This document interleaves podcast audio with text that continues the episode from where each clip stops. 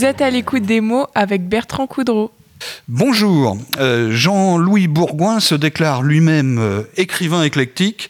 C'est vrai, il écrit autant des romans que des pièces de théâtre euh, ou des poèmes, voire des fables.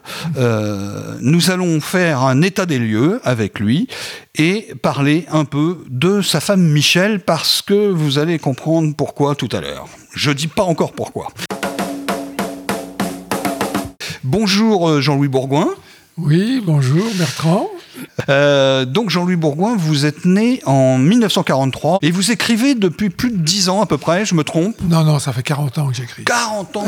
Parce que moi j'ai fait le bilan, si vous voulez, de vos derniers livres et j'ai compté une dizaine d'années. Alors en fait, ah là là, bah oui. En fait, euh, je, comme j'auto-édite mes livres depuis 10 ans.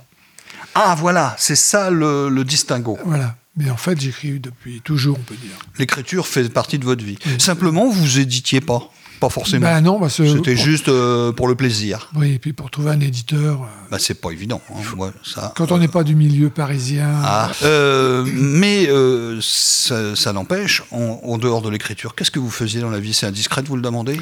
Non, non, j'étais ingénieur, ce qui n'a rien à voir avec la littérature. oui, mais c'est pas incompatible. Il n'y a rien d'incompatible. Non. J'avais la chance d'être à la fois matheux et littéraire, et puis j'ai fait un choix à un moment.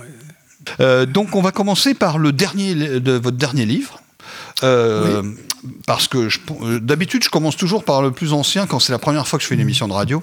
Je, je, fais un peu un bilan depuis le plus ancien jusqu'au plus récent. Et voilà, on va faire le contraire. On va commencer par celui qui vient de sortir, qui s'intitule, alors, j'ai noté ça, Le Spy de Gabès. Euh, chez Amazon. Alors tiens, justement, vous parliez d'auto-édition. Euh, Alors, depuis, euh, depuis le Covid, j'ai changé de prestataire de service. J'en avais un autre avant qui était bien, mais qui n'avait pas de diffusion sur Internet disons, intéressante. C'était pas suffisant Non. D'accord. Bah, j'ai une boutique maintenant sur Amazon.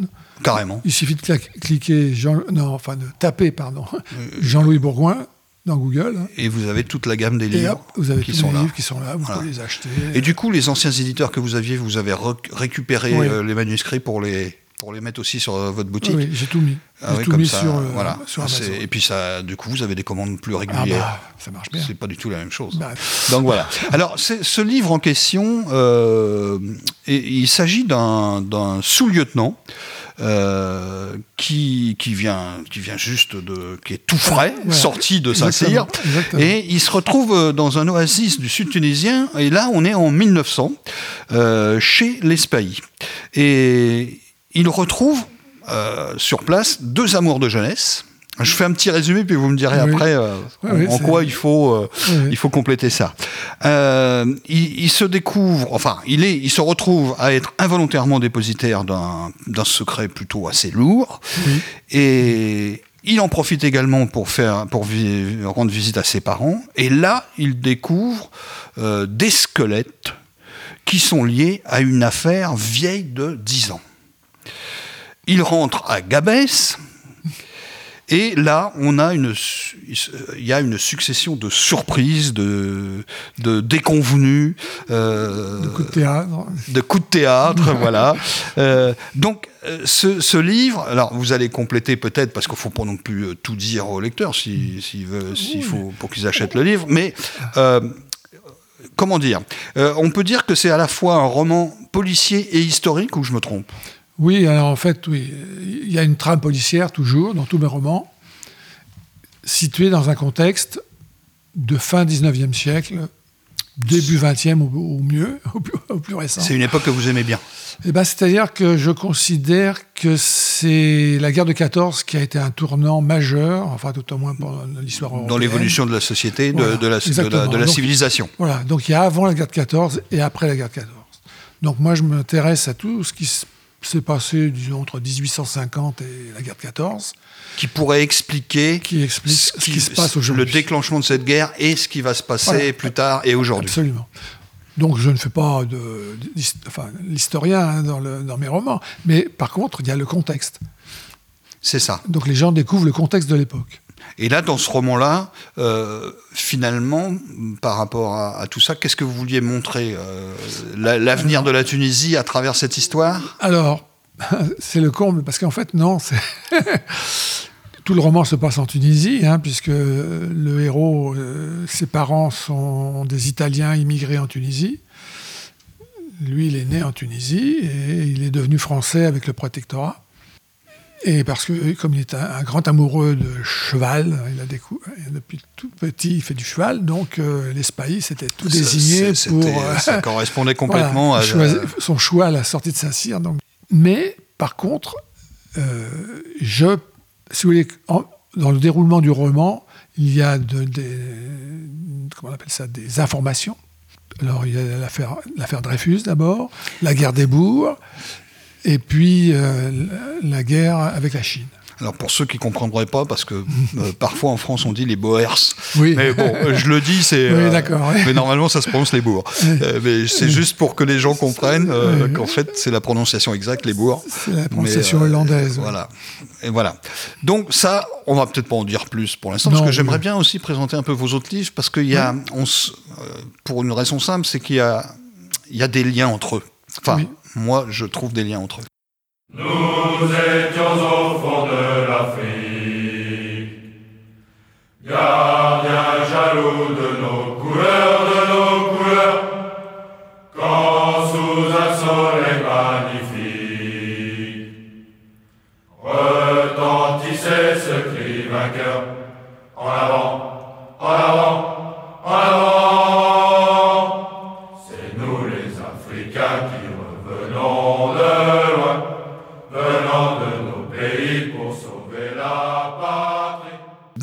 retour en arrière, euh, avec le secret du quimboiseur, oui. qui commence, lui, par un accident.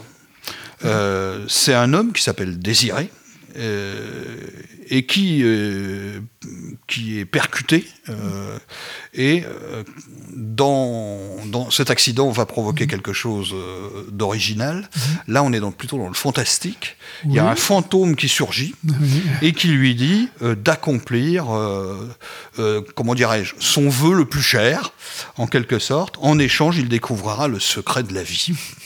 Et cette affaire se passe à la Martinique avec son fils. Il y découvre un autre fils et il découvre aussi l'histoire extraordinaire de son père. Euh, il tombe dans un monde occulte, hein, on peut l'appeler comme ça. Euh, c'est un conte, votre livre? Euh, vous dites d'ailleurs que c'est un conte philosophique. Euh, alors là aussi, euh, on sent que c'est profond. Quoi. Il y a, il y a, il y a quel, message vous, vous envoyez dans ce genre d'histoire qui est, qui est quand même assez, oui, j'allais dire sombre, c'est peut-être pas le mot. Non, en fait, ce, ce, roman est au départ donc un voyage parce qu'en fait, le Désiré est un, Martiniquais, mais il est né en France et il ne connaît pas son île. Donc, à la suite de cet accident dont vous avez parlé, il a une espèce de, révélation, je ne sais pas comment on peut appeler ça, lui disant euh, d'accomplir le, rêve de sa vie. Donc, effectivement, il va partir en Martinique. Il demande à l'un de ses fils, un jeune ado euh, un peu turbulent. Un peu turbulent. De l'accompagner pour bon, euh, un peu faire plus connaissance avec lui. Et donc, euh, il y a à la fois le conte philosophique, parce que sur place, il va découvrir des, vérités, des, choses, des, choses, un peu bon, inattendues. Et puis, en même temps, il va faire connaissance avec son fils.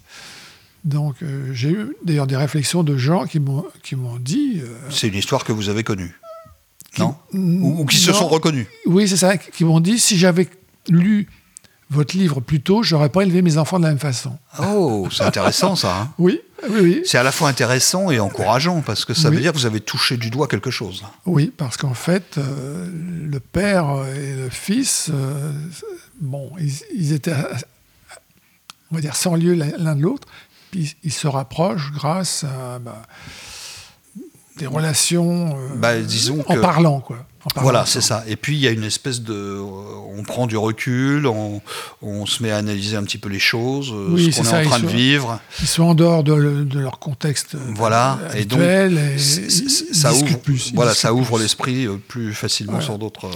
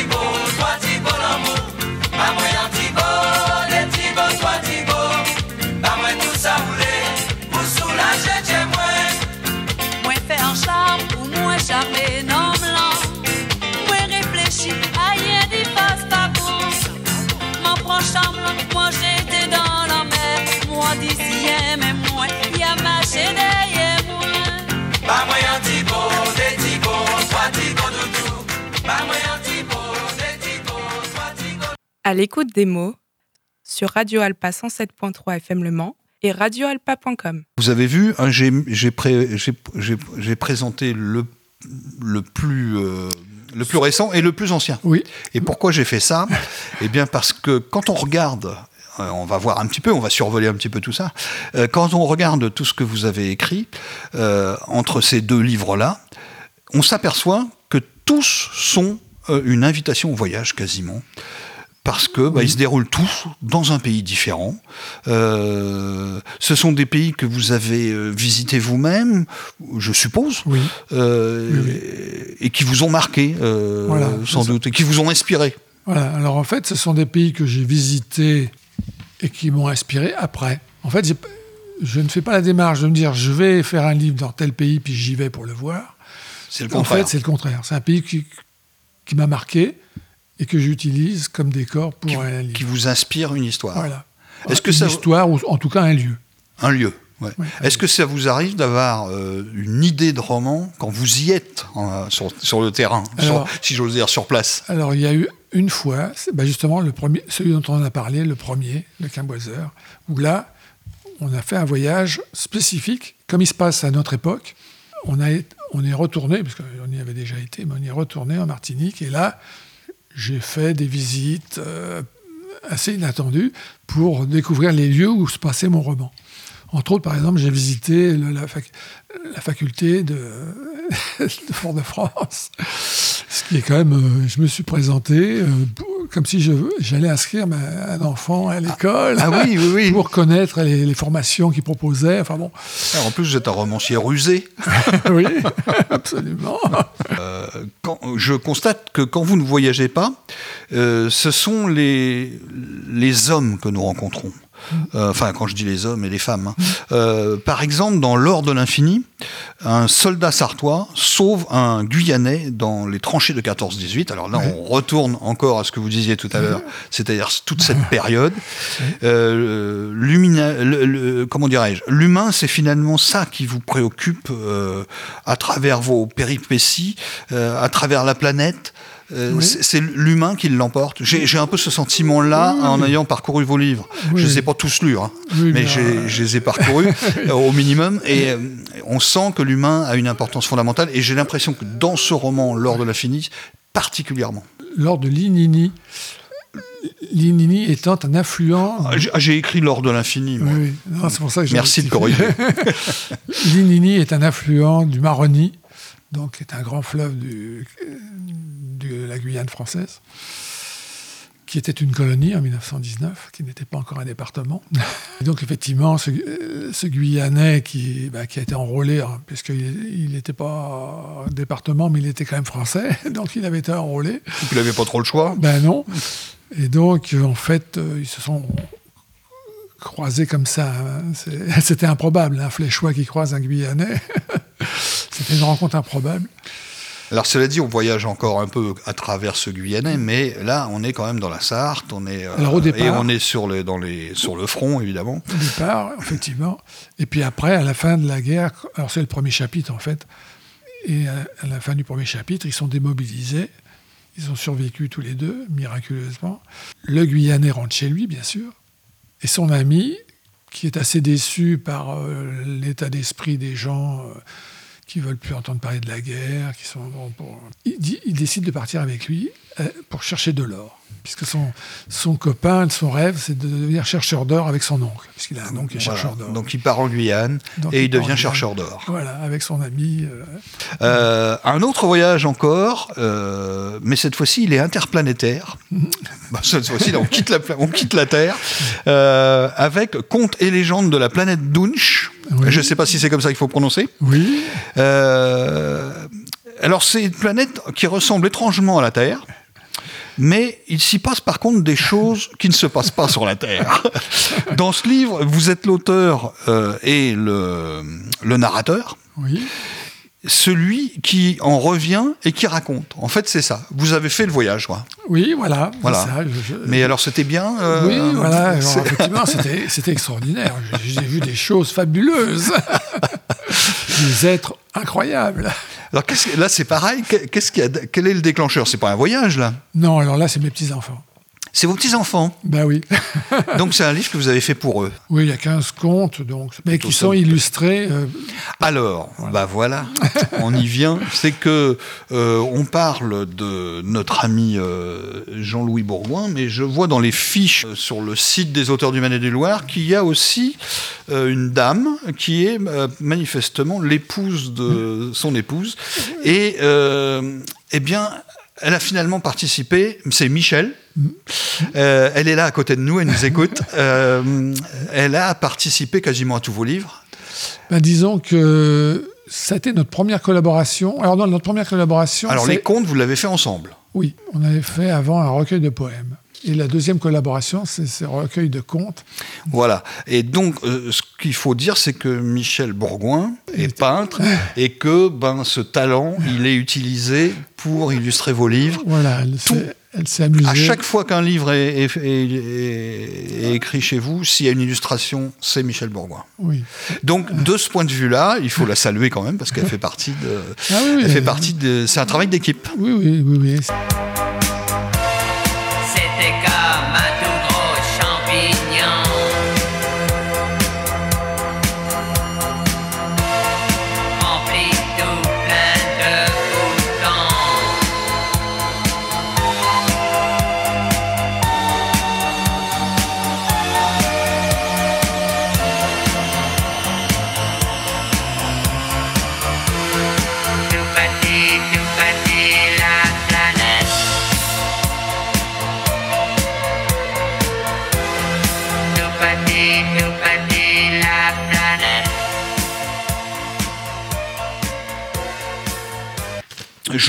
Parce que j'ai essayé de faire un de survoler, mais c'est pas facile.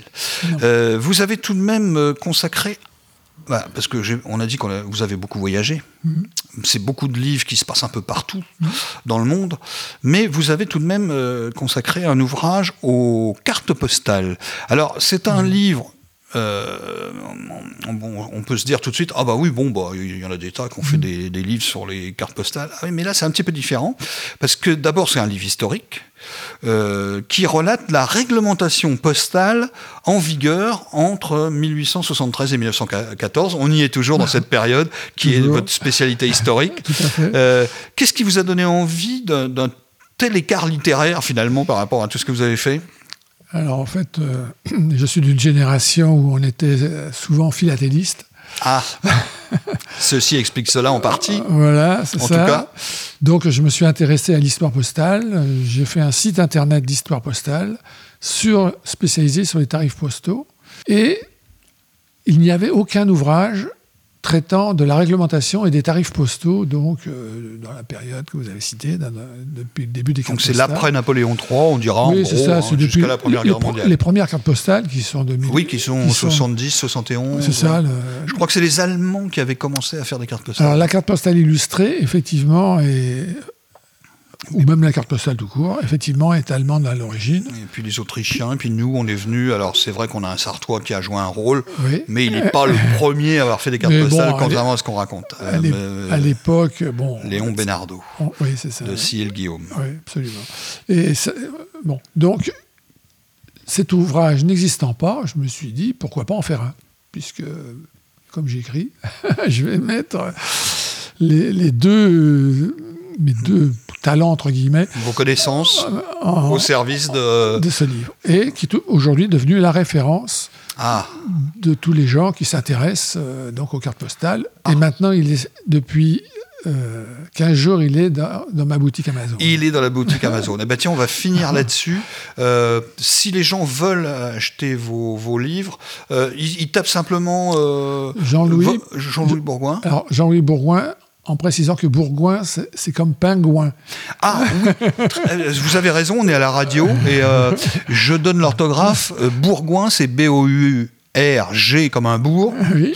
Euh, et donc, Gouin, c'est euh, Bourgoin, Oui, c'est surtout la fin qu'il faut bien Oui, parce que prononcer. beaucoup de gens. euh, Enfin, il y a- il y, a plus de Bourgoin sans le U. C'est, c'est- voilà, il y a bien un U. C'est pas, on pourrait dire Bourgoin sans U, mais non, c'est avec un U. Voilà.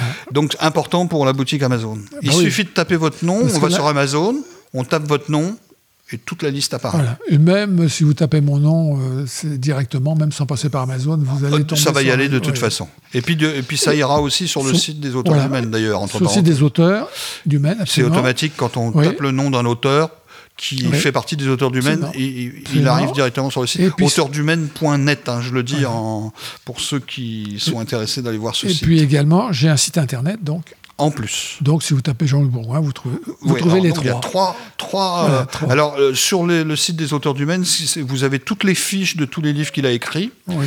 Et puis, ben, là, sur Amazon, le- vous pouvez les acheter. Et, euh, et puis, en plus, avec votre site, vous développez encore plus, j'imagine, Oui, autour et de puis ça. en plus, Ama- Amazon permet de faire des e-books.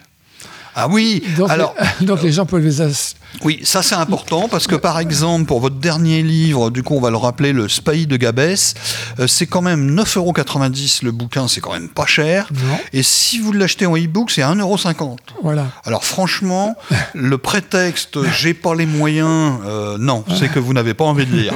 Parce que pour 1,50€, si vous n'avez pas envie de lire, bon sang. Donc, c'est tous les avantages d'Amazon.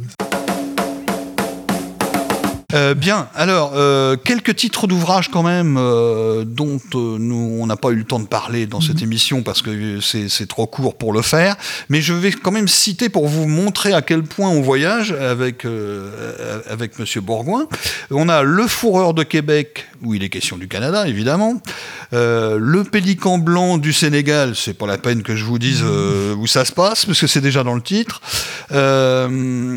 Les saphirs de Luang Prabang autour du fleuve Mekong. Euh, L'aveugle de Pondichéry, alors si pour les gens qui connaissent, ben, on est en Inde.